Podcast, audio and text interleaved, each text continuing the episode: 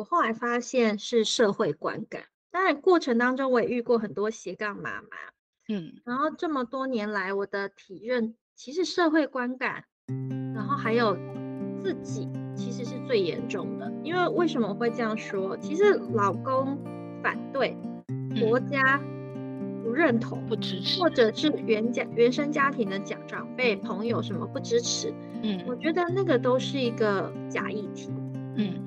嗯，因为其实很多时候，这个回归到为什么我们要这么在意这些人的看法，嗯，其实某部分是因为我们觉得自己应该要满足他们的期待，嗯，可是没有一个人理所当然的应该满足另外一个人的期待，嗯。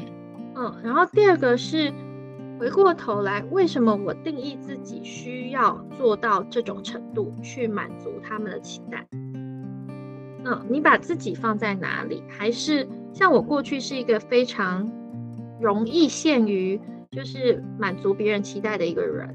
对，因为我我其实像一路以来，我为什么会念到博士？其实是因为我想要满足爸妈的期待。嗯，我为什么进外商？因为我觉得那个名片满足了我身边家人跟爸妈的期待。嗯嗯，我们其实。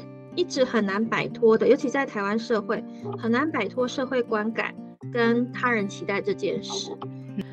E.B.N.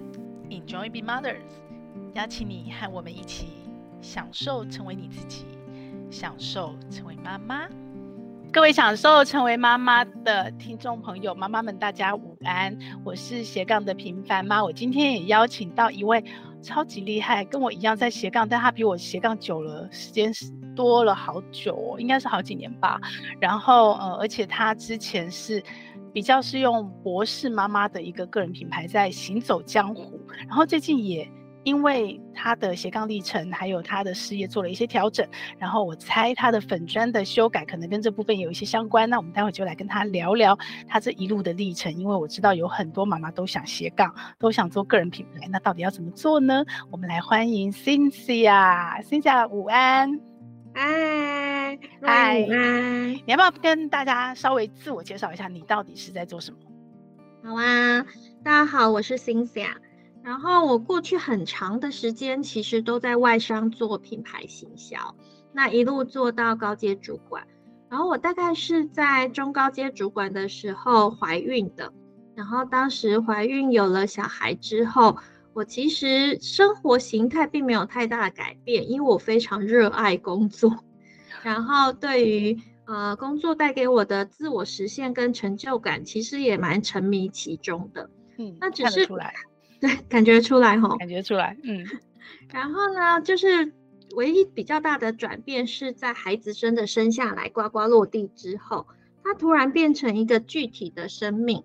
那那个时候我才意识到说，哎、嗯，我因为有了这个生命，我好像人生多了另外一个角色，我需要去做一个权衡。然后再来是，我也开始学习怎么当一个妈妈。嗯，那就像多了一个工作，多了一个斜杠一样。那那个时候我就发现一件事情，是我过去把所有的心力投注在工作上，然后剩下一部分给自己和我老公。这件事情好像在孩子出生之后变得不太可行，因为我是必须要把一部分的时间分给我的孩子，因为生下来容易，但是教养是比较难的一件事，非常难。对，所以我那个时候意识到了这件事，我就觉得，哎，我的生活跟工作形态需要去做转变。那也是因为这个起点，所以我开始做斜杠。那一路到现在，斜杠的经验已经有六年多了。我小孩现在也是个八岁的可爱小孩，嗯。然后今年开始，也因为呃前两份事业其实是蛮稳定了。所以我开始开启所谓的个人品牌的辅导顾问，那希望可以帮助更多有志于打造个人品牌，甚至想要不只是妈妈的妈妈们，可以追求。可能我们在有孩子的期间，曾经迷失过自己一段时间，但我们可以把自己找回来，然后打造属于自己的一个个人品牌。嗯，哎，Cynthia，你是生了 baby？我刚刚听起来感觉你怀孕的时候还在上班，是不是？还在外商上班？我怀孕的时候呢，有一段时间是没有上班的。OK，然后是有先经历全职妈妈的时间，然后才变成斜杠妈妈，还是说你是上干妈上班妈妈就直接跳到斜杠妈妈这样的一个历程？应该是说我在怀孕有一段时间其实是卧床安胎，OK，那个时候是被迫当了全职的准准妈妈，嗯，然后生下孩子之后没有多久，我其实之前的老板就找我回去了。Oh, 所以我就从上班妈妈过了一段时间，大概一年多左右，然后我才开始当斜杠妈妈。嗯、OK，所以等于是呃，宝宝出生以后是也是保姆吗？还是家人帮你带？那时候是送托婴中心。OK，然后你就是先上班妈妈，嗯、但那个时候还没有斜杠，对不对？那时候还是全职在职场工作。对，我那时候是全职当行销的主管。OK，然后是宝宝一岁多，你才开始有你刚刚的那样的感受，跟你必须要把你的时间跟你的生命权衡出一个空间，可能还相对大的空间给你的小孩子，所以就离开职场了，是这样吗？应该是说，在这一年多的过程，其实蛮多挣扎的。嗯，因为举例来说，可能小孩生病了，我就得想着我可能要跟公司请假。嗯，然后呢，跟公司请假的过程当中，你会会放心不下工作，然后有点焦头烂额，就是左右为难。对。然后我印象的非常深刻，我那个时候为什么决定开始找找看有没有其他的可能性？原因就是某一次我小孩又生病了，然后因为小朋友上托婴中心的前一年，他就是容易一直反反复复的生病。嗯。然后那天他发了高烧，所以我就跟公司请假，然后回到家里面照顾他的时候。那个时候，我接到一通公司来的电话，那大抵就是我的主管因为问我底下的 team member 问不出一个所以然，所以他也不知道该怎么办。状况之下，他就打电话给我，然后我就大概跟他讲一下说.哦，这件事情要怎么处理，然后我把相关的 documents 文件是放在哪里的，嗯，然后我讲到一半的时候，我就听到砰一声，就我女儿从婴儿床摔下来。哦哦。对，所以我那个时候就很紧张，我就呃故作镇定的跟我老板讲说：“老板，不好意思，就是因为我今天是小孩生病，我请假在家，嗯、然后我女儿刚刚从婴儿床上跌下来了，okay, 所以我得先挂掉电话。然后我老板因为也是个对很惊悚，然后呢，我老板因为也是个妈妈，然后所以他就跟我说：那你赶快去处理。然后我们就挂完电话。”然后挂完电话，我觉得蛮幸运的一点是，因为我们反反正一定都会放一些安全措施，对对，所以小孩没有怎么样，没有受伤。但是那一刻呢，嗯、我一放松下来的时候，我就大哭。我我可以想象画面，那时候一定吓坏了。对，当时除了吓坏之后，我那时候察觉到我的情绪还有自责。嗯，就这个时间点，我其实是跟公司请假的，然后原因是我的孩子需要我。对，然后可是我竟然在他需要我的时候，我还是分心的处理了工作。嗯，然后我自己当时觉得是我没有好好照顾他，所以让他摔下来。even 他没有没有任何的事情。嗯，所以我就哭完之后，我就突然觉得这样下去好像不行，有什么事情怪怪的。然后我一定有哪个地方出错了，不然我不会这段时间这么的纠结。嗯嗯，然后我就开始回想。就发现这一年多，我好多次在进家门的时候，我都在深呼吸。然后原因是因为我在职场上受到的很多辛苦啊、心累啊，嗯、我不想带回家给小孩，因为我觉得他还很小。对，我想要用比较好的状态跟能量给他。没错，嗯、所以我就发现那个深呼吸的频次很高。然后我就开始回顾这一年多的时候，嗯、我就告诉自己一件事：是我不能再这样下去了。所以我得找解决的方法。嗯，所以这个契机为什么是在一年多之后出来？是因为我女儿从床上摔下来.然后我回过头去觉察，发现这段时间其实我蛮多纠结，只是因为工作太忙.我都一直忽略而已。嗯，那你的先生，你的另外一半，他在这个过程中有给你任何的压力，或者是你们曾经做过任何的讨论吗？还是这全部都是你自己的决定，你自己的觉察，你自己的决定？当然没有啊，因为我那个时候大哭完那天晚上，我就跟我老公讲说，我发现这些事情。Uh, OK，然后我老公就说了一句话，他是一个非常淡定跟稳定的人。嗯，然后我我就跟他说，哎，老公，我发现早上发生这件事，然后我的内心的情绪是怎样怎样怎样。然后呢，他就说：“哦，那你觉得怎么样？”总而言之呢，嗯、因为我最近开始在个人版面要开始写跟老公的沟通的四种原型。我老公就是猫头鹰加潜在的老虎。他那个时候是打开他的分析脑，他就说：“ Okay. 你想要怎么样？”嗯、我就跟他说：“我觉得不能再这样下去，我的工作出了叭叭叭问题。”嗯，然后他就说：“OK，好，所以你不想做现在的工作了。”那不然你要辞职吗？你要怎么样嘛？他我坦白说，他问了很多选项，嗯、我根本还没有想到那一步。但他完全像个很理性的、客观的第三者，在帮你分析这样。对，然后我就想，是因为 OS 是没有，我就只是想要跟你讲，我这时候情绪很糟，我只需要你的情绪的安慰而已。没有，对对对对对。然后我想说，我还没有想到下一步啊。嗯。然后呢，他接下来就自己说了一句话，他说：“哦，反正如果你真的不想工作的话，那就不要工作。”然后。就是大不了钱多有钱多的过法，钱少有钱少的过法。哦，至少他第一时间给你支持了耶。对，但是也就是因为这句话，我那时候突然有个超重的不安全感。哦、我想说，什么叫做钱少有钱多？有钱多，OK。对，我就想说，所以我们的生活会需要钱少有钱少的过法。呃，然后我就想一下，说不对啊，因为小孩现在什么事情都要花钱。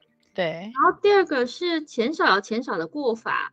钱多会变钱少，接下来有没有可能变成没有钱呢？因为他如果出现了任何状况，他是唯一的经济收入来源，就有可能变没有钱。对，我那时候就油然而生，因为他这句话没有产生任何的安全感，没有安慰到你，反而还焦虑了。对，然后我就跟他说：“嗯，我好像不能当全职妈妈，我觉得当下的情绪跟察觉不太对。”嗯，然后我就说，但我要做什么，我真的还不知道。你给我点时间找找。嗯哼，然后我就开始做各种评估，什么代购啊，或自己创业啊，嗯，或者是成为接案工作者，接案做行销顾问啊，等等等等等等。嗯，然后呢，最后才选定了一个斜杠的机会。所以，当我决定那个斜杠的机会的同时，老公其实他是呈现一个不支持。有点反对的状况，因为他的想法是：你干嘛要找一个斜杠嘞？你就把工作辞掉了，然后当一个全职妈妈也好。他是不理解你的焦虑吗？就是他不知道你在经济那一部分的焦虑的压力是这样吗？他知道，但是他就觉得说啊，就钱多有钱多的过法，OK，有钱少的过法，OK，就是根本价值观的不同。没错，没错。对，所以我那时候就发现，哎，这件事情我们价值观不太一样，嗯，所以有点难难沟通。然后我当时也没有像现在这么会沟通，嗯，所以我那时候的决定就是，我就觉得应该要斜杠。然后他觉得，你要么当全职要妈妈，要么好好上班，你不要去压给拿另外一件事情来烦，因为你拿另外一件事情来烦，它占用了你其他的时间，对，然后你会累。对，你会比现在更累，然后再来，我就会比现在更累，因为我都要帮你顾孩子。OK，对，所以他他蛮多这种 OS，或者是他后来甚至都有讲出来，嗯、他说你干嘛去找一件事情做？嗯，为什么把自己搞成这样？然后最后他会更直接讲说，我真的很累，我好累，我不要做这样的事情。嗯嗯嗯。因为他应该很不解，说你既然是为了要陪孩子，然后不要有别的事情干扰，要回家，结果你现在弄一个斜杠，可能比你在职场上你已经熟悉、你已经稳定的工作还要更投入更多时间、更累，对不对？对啊，而且他就会觉得说，你看你白天又要工作，零碎时间你弄个斜杠，有的时候周末还要弄这个斜杠，嗯，然后呢，他就不懂，他就说你要么就二选一，工作、嗯、要么选工作，要么选育儿。那你就是他那时候甚至会讲说，你就是太贪心，你想要两件事情都买。我也老是觉得我自己很贪心，对吧？对啊，会会这样选择的，应该都是贪心的妈妈。对啊，因为其实我觉得妈妈就是其中一个角色，没错。嗯，所以这其实回到。当你不只是妈妈的时候，你决定你不只是妈妈，你还可能希望有自我实现的角色，可能还希望，甚至有的妈妈更辛苦，可能她的原生家庭有亲人受伤、生病需要照顾的角色，然后可能还有呃其他的，你自己要要赚钱，你不一定要自我实现，但是你要赚钱，你要有独立的经济收入。然后还有朋友的角色，有些可能闺蜜真的很好，各种角色。然后当你不是只是妈妈的时候，你你这样一路走过来经验，我后来发现是社会观感。当然过程当中我也遇过很多斜杠妈妈，嗯，然后这么多年来我的体认，其实社会观感，然后还有自己。其实是最严重的，因为为什么会这样说？其实老公反对，国家不认同、嗯、不支持，或者是原家原生家庭的长长辈、朋友什么不支持，嗯，我觉得那个都是一个假议题，嗯。嗯，因为其实很多时候这个回归到为什么我们要这么在意这些人的看法，嗯、其实某部分是因为我们觉得自己应该要满足他们的期待。嗯，可是没有一个人理所当然的应该满足另外一个人的期待。嗯嗯，然后第二个是回过头来，为什么我定义自己需要做到这种程度去满足他们的期待？嗯，你把自己放在哪里？还是像我过去是一个非常容易陷于就是满足别人期待的一个人。对，因为我其实像一路以来，我为什么会念到博士？其实是因为我想要满足爸妈的期待。嗯，我为什么进外商？因为我觉得那个名片满足了我身边家人跟爸妈的期待。嗯嗯，我们其实一直很难摆脱的，尤其在台湾社会，很难摆脱社会观感跟他人期待这件事。嗯，因为从我们这个年代在长大的过程当中，其实我们是爸妈的孩子。同时，也是爸妈的孩子，应该说爸妈的成品、哦、成果。没错，他们会把自己还没有实现的东西作为补偿放在我们身上，或者是他们期待成就的东西也放在我们身上。对，嗯，所以我们这一代其实非常习惯在这个状况之下，最后我们也分不清楚哪些是社会观感，哪些是我自己想要的。嗯。嗯，然后再放下那些社会观感的时候，我自己的经验是，他会非常不舒服，然后你会非常害怕，因为你担心你会失去一切。原因是因为我原本拥有的叫做我是外商公司的行销主管，嗯，可是如果我放下这一块东西的时候，我不知道我是谁，嗯，我不知道怎么跟别人介绍我自己，嗯嗯，然后甚至我在想的是。别人会怎么看我？我拿到了博士学历，然后甚至我进到外商，一路工作非常的顺遂。可是除了这些之外，我如果这些都没有，人家会不会觉得啊，你念到博士又怎么样？你现在还不是怎么样怎么样怎么样？嗯嗯，我觉得这些所有的社会观感会左右我们做任何一个决定。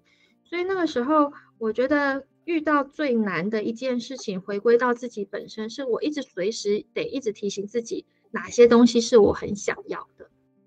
OK，那你的社会观感里面是，嗯、呃，普遍一般的观感，还是说也包含了妈妈本身，就是这个社会里面妈妈自己对妈妈这个角色的观感？我觉得是哎、欸，因为，嗯、呃，除了别人对我们的观感，比如说我老公觉得我应该要带小孩。嗯，然后婆家觉得我应该要做家事加带小孩加每天煮饭，嗯，然后 这是我真实我婆婆的想法。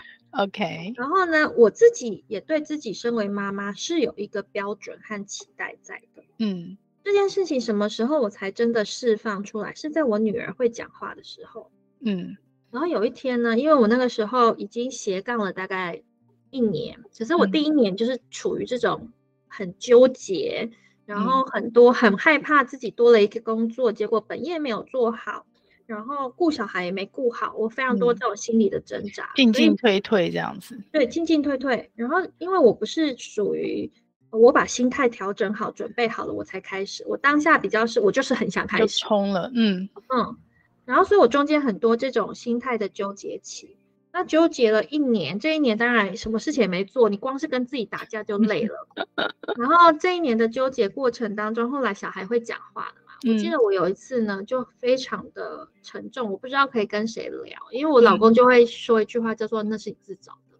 OK，就跟你说你哇，那时候压力一定很大。嗯，对啊。然后他又是这么理性的人，他就想说，我都告诉你钱多了钱多了过，反正只要去搞事。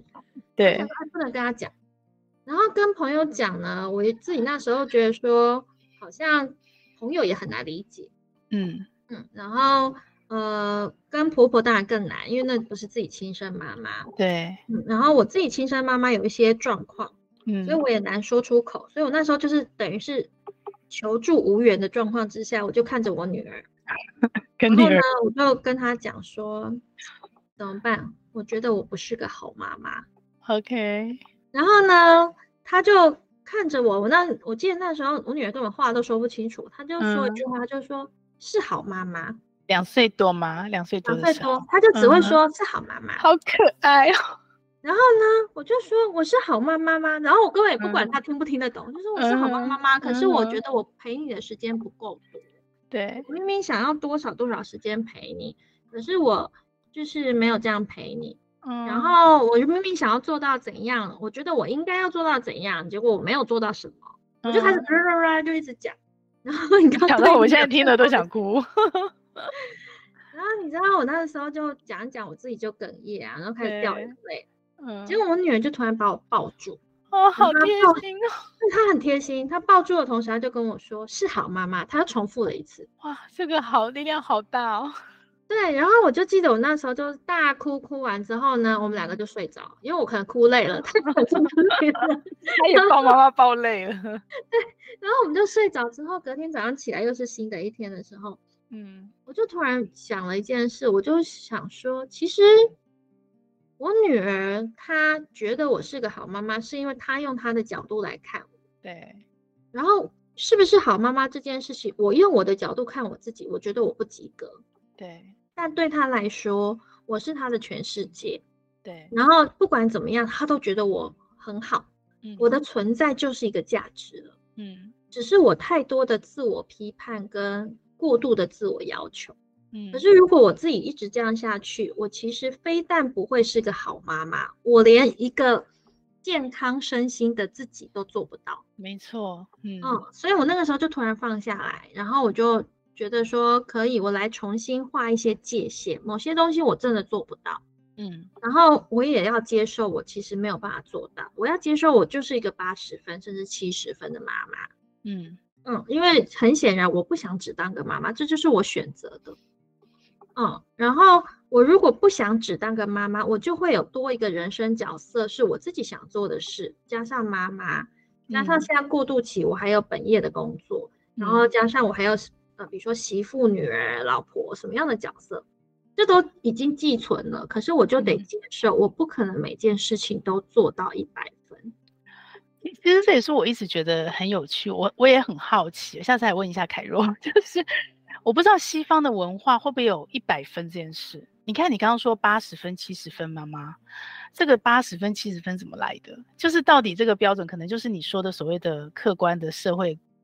社会的价值观，或者是社会给的压力吧，因为你在你女儿心中有可能是一百分、一百二十分哦。对啊，对，所以到底那个七八十分、一百分到底是什么？怎么来的？嗯，社会观感啊，嗯，你知道东方的女生真的好辛苦哦。对啊，尤其现在如果是双薪家庭，已经变成不得不的时候，那那个压力就会更大。对，对啊，我都想说，还好我某部分是反骨的。我印象非常深刻，就是刚好若云提到这个，我 feedback 就是 echo 一下这件事。就有一次，我婆婆就觉得我没有做到 A B C D，嗯，然后呢，因为她都有做到 A B C D，嗯哼，嗯哼，然后那一次我就印象很深刻，我就跟我老公说，他可以做到 A B C D 是因为。他只需要做 A B C，他没有 D E F 啊。对啊，可是问题现在的女生除了在家里面的 A B C D，她在外面有 E F G H，对，甚至更多。那我们一个人就是只有二十四小时，我就是只有两只手、两只腿，嗯，我怎么有办法还有办法做到那样子？嗯嗯，我就说这就是你要马喝水，然后他就不肯同时跑步。嗯哦，你又又要马儿好，又要马儿不吃草，这件事情不太可能。嗯嗯，所以我就跟他讲一句话，我就说，我觉得可能要让妈，就是我婆婆，能够慢慢意识到，我就是不会，我不会是他心中的那个满分媳妇。嗯嗯，因为我要做的事情就不是只有这一件事。嗯，不过这样一路走来，我觉得你应该已经抓到了，跟至少家里啦，就是外面的社会价值观，我觉得是你可以关起门来，就是你自己心里放下就就可以。认定的，可是家人每天日常生活一直接触，其实有时候那个冲突纠结还是会在。可是我我发现你应该是已经找到了那个沟通的平衡点，因为我看到你最近在脸书上写的三篇非常精彩的文章，我会把这个文章放在我们的说明栏哦。对，那从伴侣到婆婆到你自己有三篇文章哦，然后你还。非常果然是国博士妈妈，你还做就是专业行销，给了他一个非常好记的。那这个部分可以跟我们聊一聊吗？从我们从伴侣的沟通开始，那三个三字诀，好理由。我必须说原因就是啊，嗯，这个为什么会开始写这些沟通，就是因为我我自己走过之后，我发现原来每个妈妈会遇到的沟通问题差不多，框架都差不多是这些，对不对？对，都差不多就是这样。嗯，然后什么东西好像遇到的问题也都差不多，大抵都是这样。嗯嗯，像我最新写了一篇是子女篇，就是因为有妈妈就跟我讲说，哎，其实老公，然后婆婆跟自己，但是其实有一部分原因是我女儿是一个很贴心懂事的小孩。嗯，然后她可以看到我女儿很稳定什么，我就想没有，我其实跟我女儿做了很多 沟通。就是后来我觉得这样，那回过头，刚刚若云的问题是说伴侣的好理由。嗯，我觉得我们后来一路上来讲，就是刚刚若云有个问题问的很好。嗯，其实我并没有真的很真切的跟我的老公在一开始就说我为什么想要斜杠。嗯，我我其实只是告诉他那个果，然后大概提一下我的不安全感。嗯。嗯，但是我并没有很深入的让他知道说为什么这件事情对我那么重要。嗯嗯，因为好理由的第一件事情是要好好的沟通为什么。对，好，嗯嗯，但那个为什么我为什么没有沟通清楚，很大原因是连我都不知道我到底为什么。你自己都还在摸索。对，那那个了解自己的过程，我觉得非常的重要。这也是一个我觉得台湾社会比较没有教跟。学校没教的事，因为台湾重要的是学校都没教，没错。然后很大原因是因为东方人是一个比较强调群体的一个文化。对，其实西方人像你说凯若，他们其实是比较强调个体的。对，但东方人很强调群体。嗯，但在群体跟庞大的社会观感之下，我们很难真正的了解自己。那你一旦不不真正的了解自己，你不知道自己的中心思想和价值观，你其实很难知道自己为什么要做这件事。对，嗯，所以好好沟通为什么这非常重要，因为通常伴侣会跟我们结为伴侣，很大的原因，那当然也是有一些其他的可能性啦，但就是很大的原因，我们其实是因为彼此想要携手共度，甚至有一部分的三观相合，我们才会往下一步去走。对，所以通常如果我们真的够了解自己，也够明确的去好好沟通那个为什么，他们是可以理解的。因为我后来发现，我就是用错方式跟我老公沟通。对，然后我真的沟通了为什么之后，我也必须要能够去理解和尊重那个其他跟你价值观不一样的地方。对，我觉得那个是理非常重要一点。嗯，因为我好理由的理。没错，好理由的理。我早期是一个非常硬的人，嗯，他的硬叫做我就是要做，嗯，哦，你为什么不懂？管你要不要，我就是冲出去了。对，而且第二个是你为什么不懂？嗯，我都有跟你说了，你为什么不懂？我就不不觉得钱少有钱少的过法，我不想过钱少的过法。嗯，嗯，你为什么不懂？可是我后来才理解到一件事，就是没有人理所当然的要。理解你，嗯，也没有人理所当然的要百分之百支持你，因为我们虽然是夫妻，我们虽然是亲子，我们虽然是母女，我们虽然是婆媳，但我们同时是独立的个体。对，关系中最伤、最容易误解的四个字就是理所当然。对啊，而且这个理所当然很容易存在，是因为我们都过度定义了那个关系。对，嗯，我们因为是伴侣。所以你应该要理解我，可是没有，我们就是不同的个体，所以没有一个人可以百分之百的理解对方。嗯嗯，甚至有的时候我们也得接受说，我们就是有不同想去的地方。我们可以在一起，也可以携手成为一个家庭，但不代表我们随时都要绑在一起。对，嗯，所以我觉得那个理解并尊重那个差异点是好理由的理，为什么那么重要？因为我们得这样才能够放下，不然他真的会一直起冲突。我后来发现很多冲突是我自找的，我就是一直要他理解，嗯，我就是一直要他跟我在同一条路上。OK，强求，对，这就是个强求了。所以最后才会有好理由的由，就是我已经好好沟通了为什么了，嗯，我们也彼此理解跟尊重，最后是由他去的一个阿 Q 哲学，就是我.我该做的都做了。那对我来说，其实我老公当时，我现在回过头去看，他已经做得很好了。他虽然没有全然的支持我，但他也没有全然的反对我，也没有找你麻烦扯你后腿。对，他没有。他只是用了他的方式表达意见，那那个表达意见的方式对我来说我不舒服，因为我们俩个性就是不一样，嗯，那沟通的模式就是不同。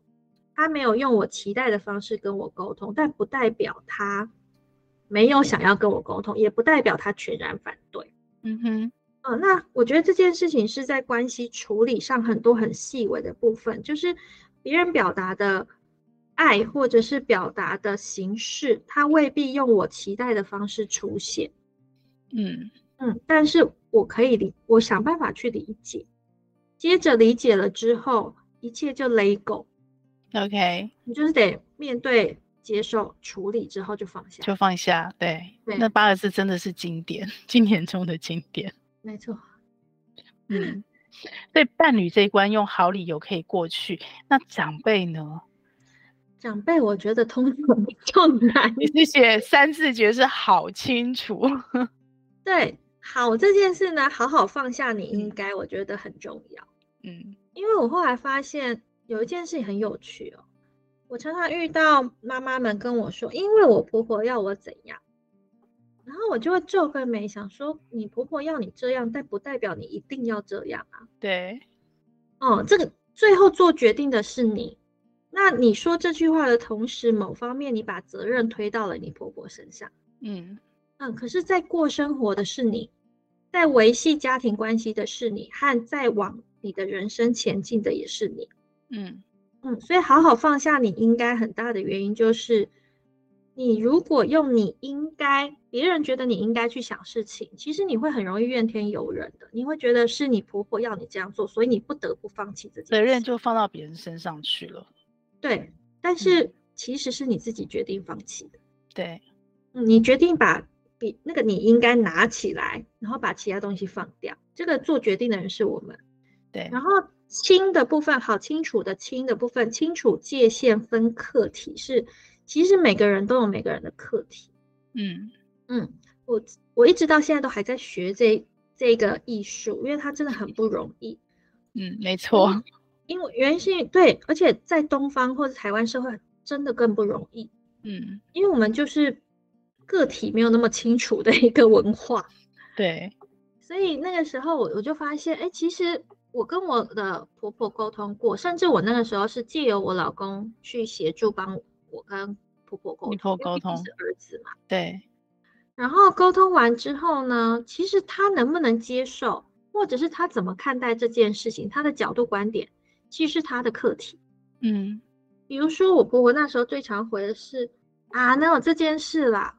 我以前当媳妇还不就怎样怎样？可是我就要很清楚的知道说，那是他选择，他当媳妇要这样当，对，但我可以有我的选择，那个界限得拉出来，嗯。嗯，然后我也感觉得出来，他在接受那个他的婆婆对他。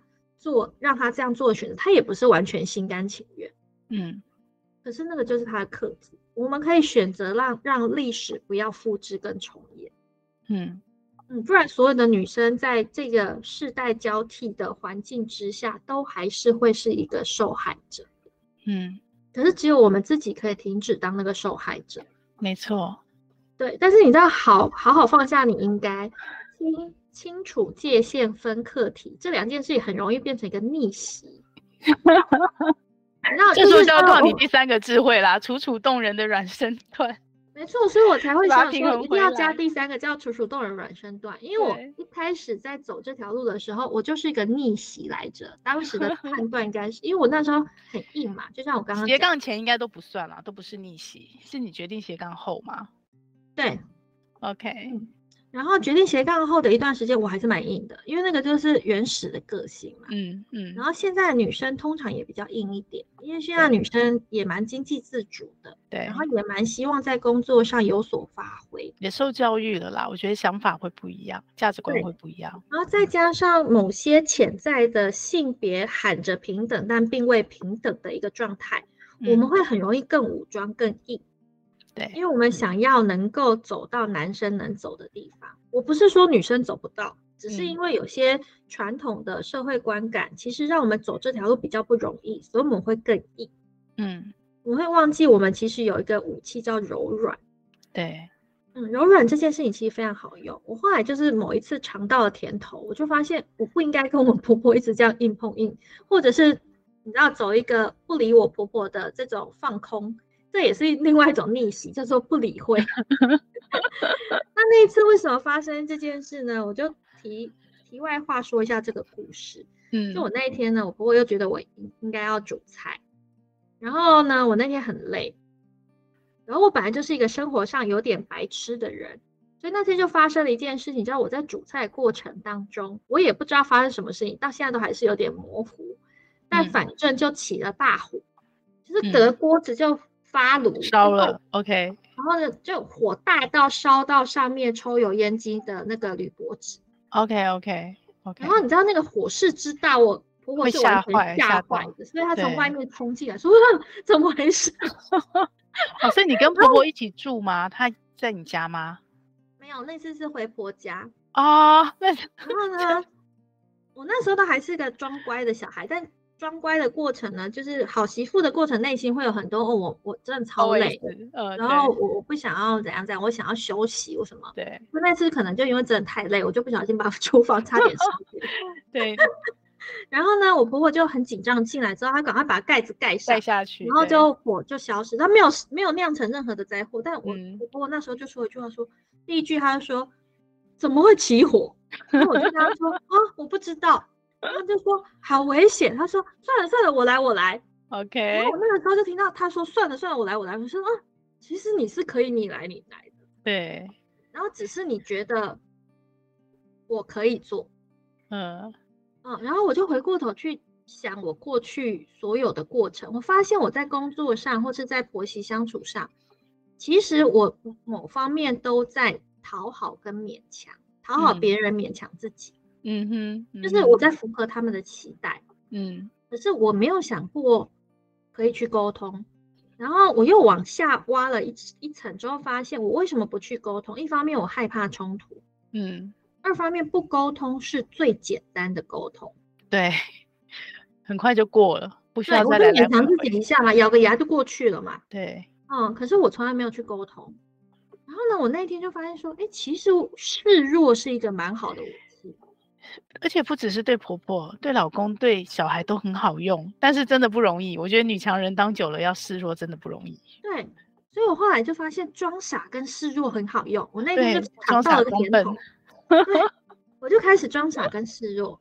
然后呢，这件事情因为跟我的在职场上是个女强人形象，它其实太反差。而且我那个时候刚跟我老公交往，还是男女朋友的时候，嗯，我第一次去他家，我老公。就跟我讲说，他妈妈说，哦，你这个女朋友这么看咖，嗯哼，我就满脸就是一个很精明能干的样子，嗯，嗯，所以呢，我就想说这件事情呢，其实我我一方面硬久了嘛，对，二方面我我婆婆对我的标签叫做我很看咖，你就不能破功，对，然后我如果装傻跟示弱这件事好像又有点违背，对不对？看起来好像人设突然间崩坏，然后有很大的反差。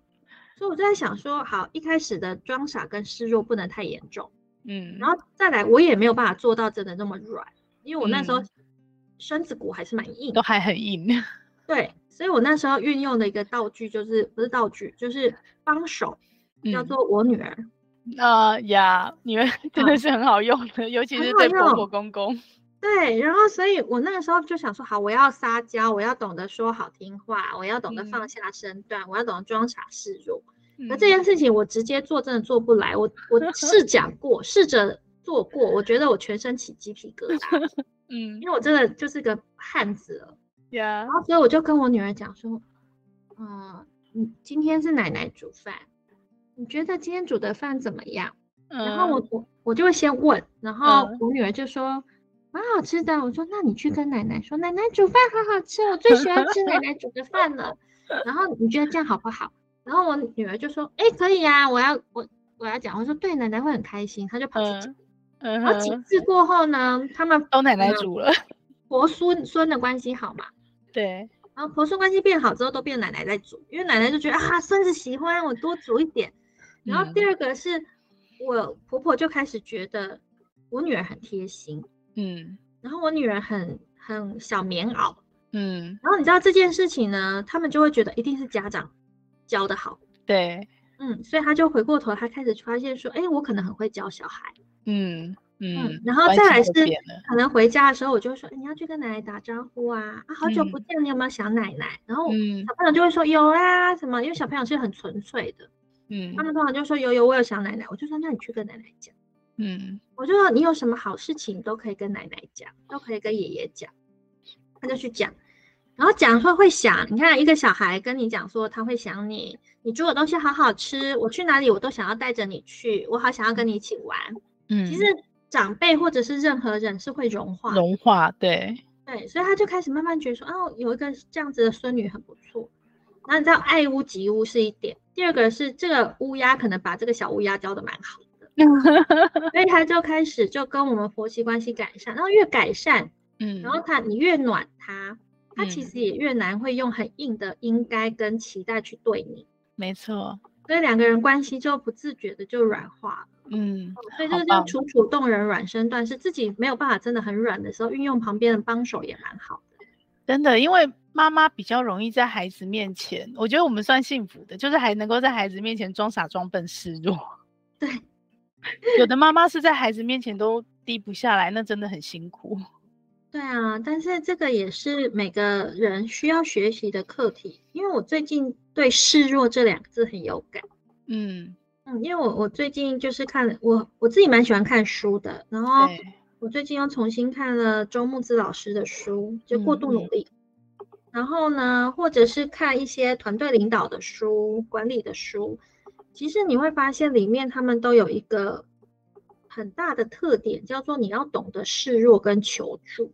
对，就是刚柔并济，柔软那块。那你如果没有懂得示弱跟求助，其实你跟周遭的人的关系和连接也会比较弱，会很僵硬。嗯，嗯，然后关系也会比较疏离，因为大家觉得旁边的人觉得没有被需要的感觉。对，嗯，对啊。很棒哎，这是一个妈妈学起来哟，很重要的一个点。那最后你经过了婆婆，经过了先生，还有你自己，对不对？对啊，嗯，好舍得，对，好舍得。我觉得好好好舍得的好，好好面对自己，其实非常重要。嗯。那个面对自己的过程，你得面对自己的好，但更难的是你得面对自己的不好跟不足。嗯。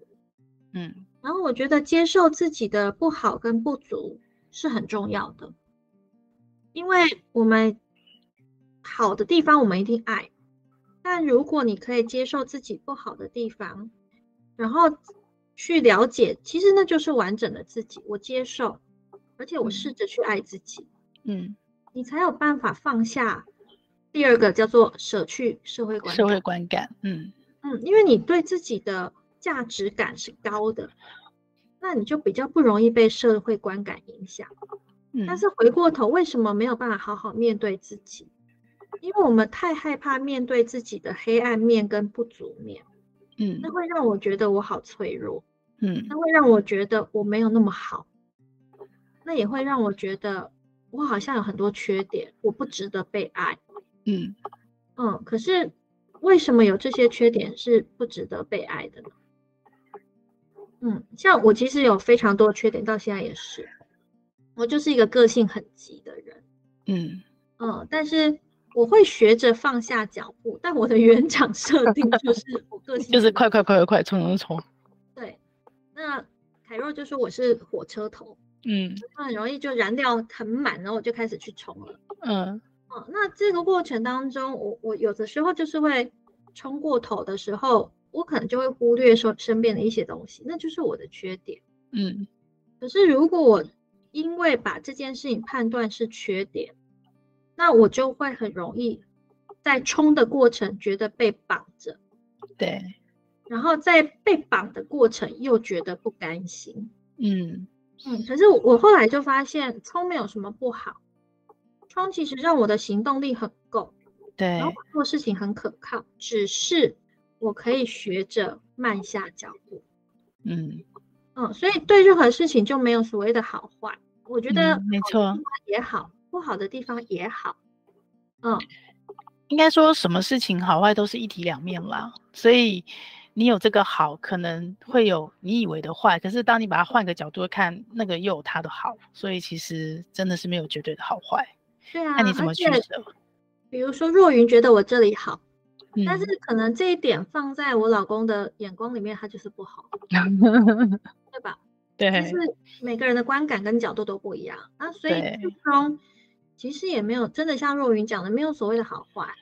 那唯有诚实的面对自己，接受自己的全部，你才有办法到第二步，叫做舍去社会观感。因为我们为什么那么在意社会观感？就是因为我们想当一个好人，有无间道，我们只想当好人啊。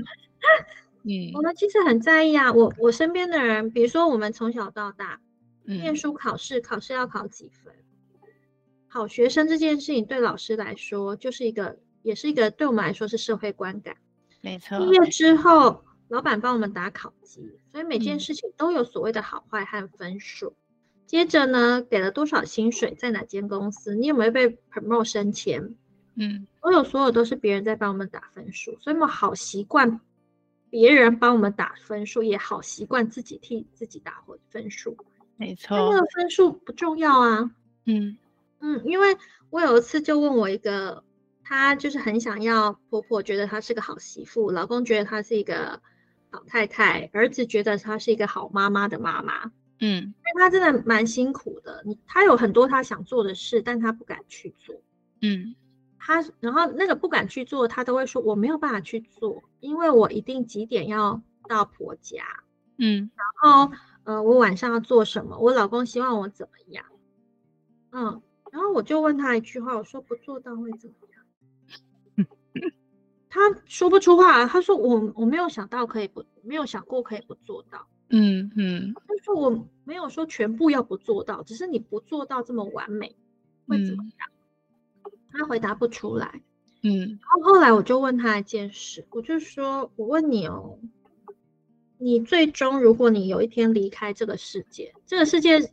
这个问题我最近问过好多人，因为我们最近大环境不好嘛，嗯、我很多在外商做到高管的朋友，甚至在大中华区做到总监的朋友，就突然 lay off 了。对，突然被 lay off，那他们其实面临到非常多自我价值的低落，嗯，然后跟自我的怀疑，我都会问一句话，我就说，我问你们，如果有一天离开这个世界，你要离开这个世界了，你希望你身边的朋友怎么说你？嗯。然后你希望你的孩子在你的告别式上是怎么形容你的？嗯。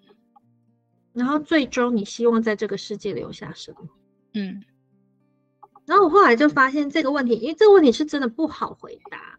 啊，我已经问了自己十年了。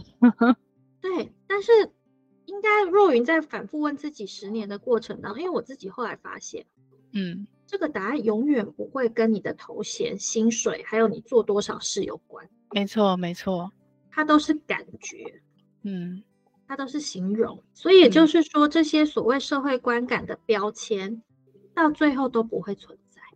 对，嗯，那你那既然都不会存在的东西，为什么不舍去呢？嗯，然后唯有好好面对自己，舍去社会观感之后，你会做到一件事情，是你真正的得到内在的自信。你很清楚知道自己为什么在哪，自己是谁，自己为什么在这里，你要做什么，你要去哪。嗯、那接着任何事情在清晰、坚定跟明确之后，其实不管是你有没有斜杠，或是你今天做任何事情，你都不太容易被影响。所以我也很好奇，因为我看到你最近就就这几天的事情，你把你的粉砖改名了，从博士妈妈变成了不只是妈妈。我在想，是不是也回扣到你自己的内在自信也到了一个程度，舍去了这些所谓你上一个阶段你很在意的自己，然后开始迎接你下一个阶段你期待的自己。对啊，因为我我那时候其实觉得自己最明确的一个标签是我念到博士嘛。对，嗯，所以我那个时候粉专当然就会用一个，我好像这件事情跟很多人不太一样，所以我用了一个博士妈妈。嗯去打个人品牌，这样。对，然后我后来发现，嗯，这就是也是个标签啊。对，然后而且这件事情跟我要做的事情其实是没有连接的，因为我是个博士妈妈又怎么样？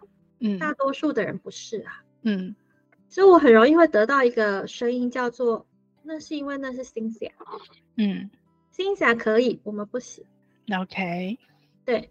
因为 Cynthia 很厉害、很聪明，所以她可以做到这样，但我们不行。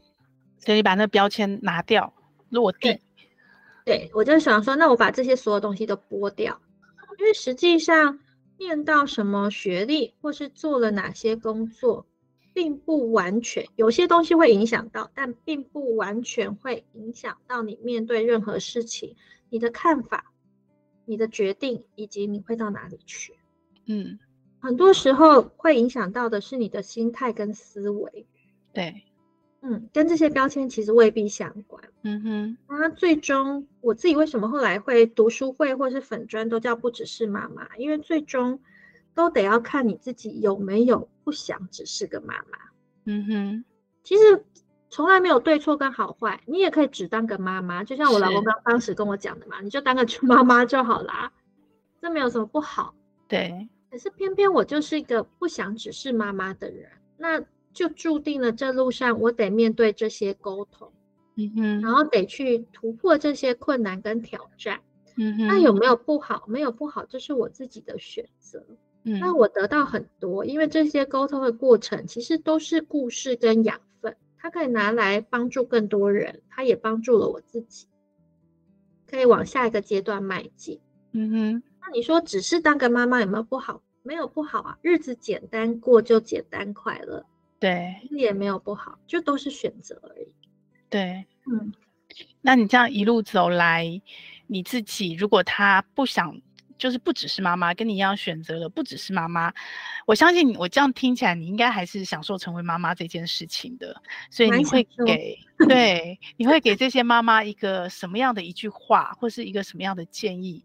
去让他们在走走过你同样走过的一个路程的时候，然后可以让他们可以做到你刚刚的所谓的舍掉社会观感，就好舍得，然后得到他自己的内在自信呢？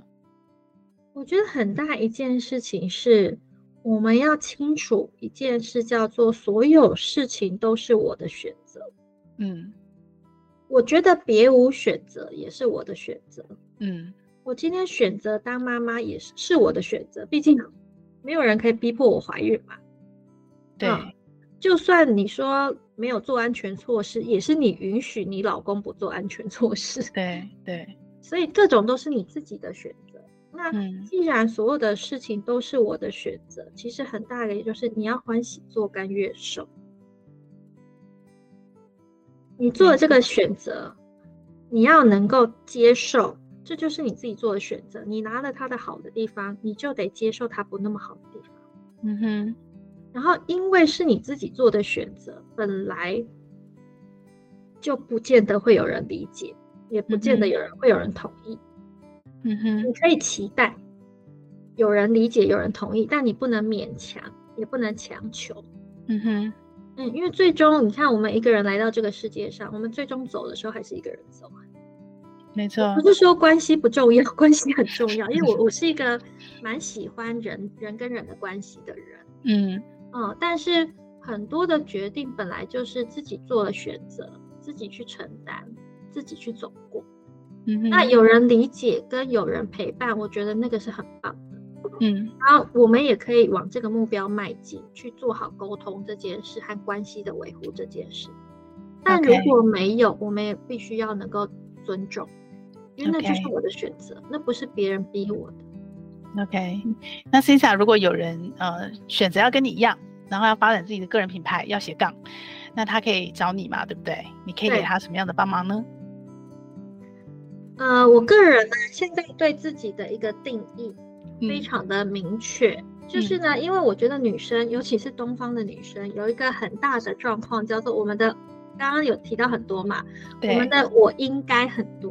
对，我们的我应该很多，但是时间一个人一天就是二十四小时，扣掉睡觉可能只剩十十二到十五个小时。嗯，所以我自己的强强项，我后来定位出来是如何在有限的时间帮助大家如何在有限的时间用简单易上手而且明确的方式，嗯，去打造自己的个人品牌或是斜杠。嗯嗯，那所以大家会看到说，有限时间这个是一个所有的女生到一定年纪之后，如果你选择进入对进入婚姻和小孩共同的问题。第二个是你必须要简单易上手而且明确。所以为什么沟通我一直用三个 turn 三个 turn？嗯，因为好理由、好清楚，再来好舍得，很好记，会记得，对对，然后你才有办法去。咀嚼，你记得了才能够去用，用了才会觉得它有用。对，嗯，所以简单易上手跟明确这件事情是我很在意，可以带给大家的，然后帮助大家可以达到自己想要的目标。嗯嗯，很棒哎。所以呃，如果有妈妈自己起心动念也想走这条路，他们是可以透过你的粉砖找到你，跟你约时间是吗？没错。OK OK，嗯，然后那后续你就会再评估说，可能是一个简单的咨询，然后你就会再评估说，哎，你能给他什么样的协助，然后能帮他什么样的忙，这样子。对，我通常会在第一次接触的时候，我会请他们写一个一页摘要。嗯，那个一页摘要里面很单纯，就是我是谁，我的背景是什么，我的目的要我想要走到哪里去。嗯然后再来是我现在遇到的困扰跟痛点，嗯，那为什么会需要他们写这个？第一个是梳理自己，是我们自己必须面对的，嗯嗯嗯嗯，不然带着茫然来，就会带着茫然走。对，但是你不是上课嘛，对不对？你是针对他的状况给他陪伴他，然后给他了解顾问跟教练的角色。没错没错，OK。所以他我会借有这个他的一页摘要。嗯，我才会进行后面的顾问跟咨询。OK，嗯，OK，好哦。如果有妈妈也想要，你看光看 c i s a 的文章就很清楚的知道，哎，她是一个可以很快把重点抓出来，然后让你得到你自己 feedback 给你。因为我觉得常常我们面对自己的时候是会有盲点的，然后也比较不容易把一些事情理清楚。那他就可以用他的过来人的经验跟他的专业，然后来陪伴你走过可能最困难、最孤独的一条路。真的希望可以帮助到大家，我相信一定可以的。光光看你的文章，就应该很多人是受到了启发或鼓舞，或者是直接解决了问题。真的，我我接下来会开始分那个老公的原型去做沟通。哦，那很需要哎。但你老公都同意你这么做吗？就他他有抗议吗？还是他、OK？我在里面都没有写他不好啊。OK，这就是智慧了。对，我都说是我还当时没有那个足够的智慧，好好跟他，对，没有好好有足够的智慧跟他沟通，我跟他硬碰硬。OK，很棒很棒，好哦，那我们期待你的新文章。今天也非常谢谢你来跟我们聊天，谢谢你哦。我们下次有什么好题目，我们再随时约。嗯，好的，没有问题，谢谢。好哦，谢谢，拜拜，谢谢，拜拜，拜拜。这个节目会在各大 Podcast 平台播出。如果你喜欢我们的节目，欢迎你把节目分享给你的亲朋好友哦。也非常的欢迎你留言告诉我你想听什么题目，告诉我你享受成为妈妈的诀窍。也欢迎你在我们的说明栏有一个连署签名，跟我们一起签名，一起享受成为妈妈，享受快乐，也享受痛苦。让我们一起来享受成为妈妈。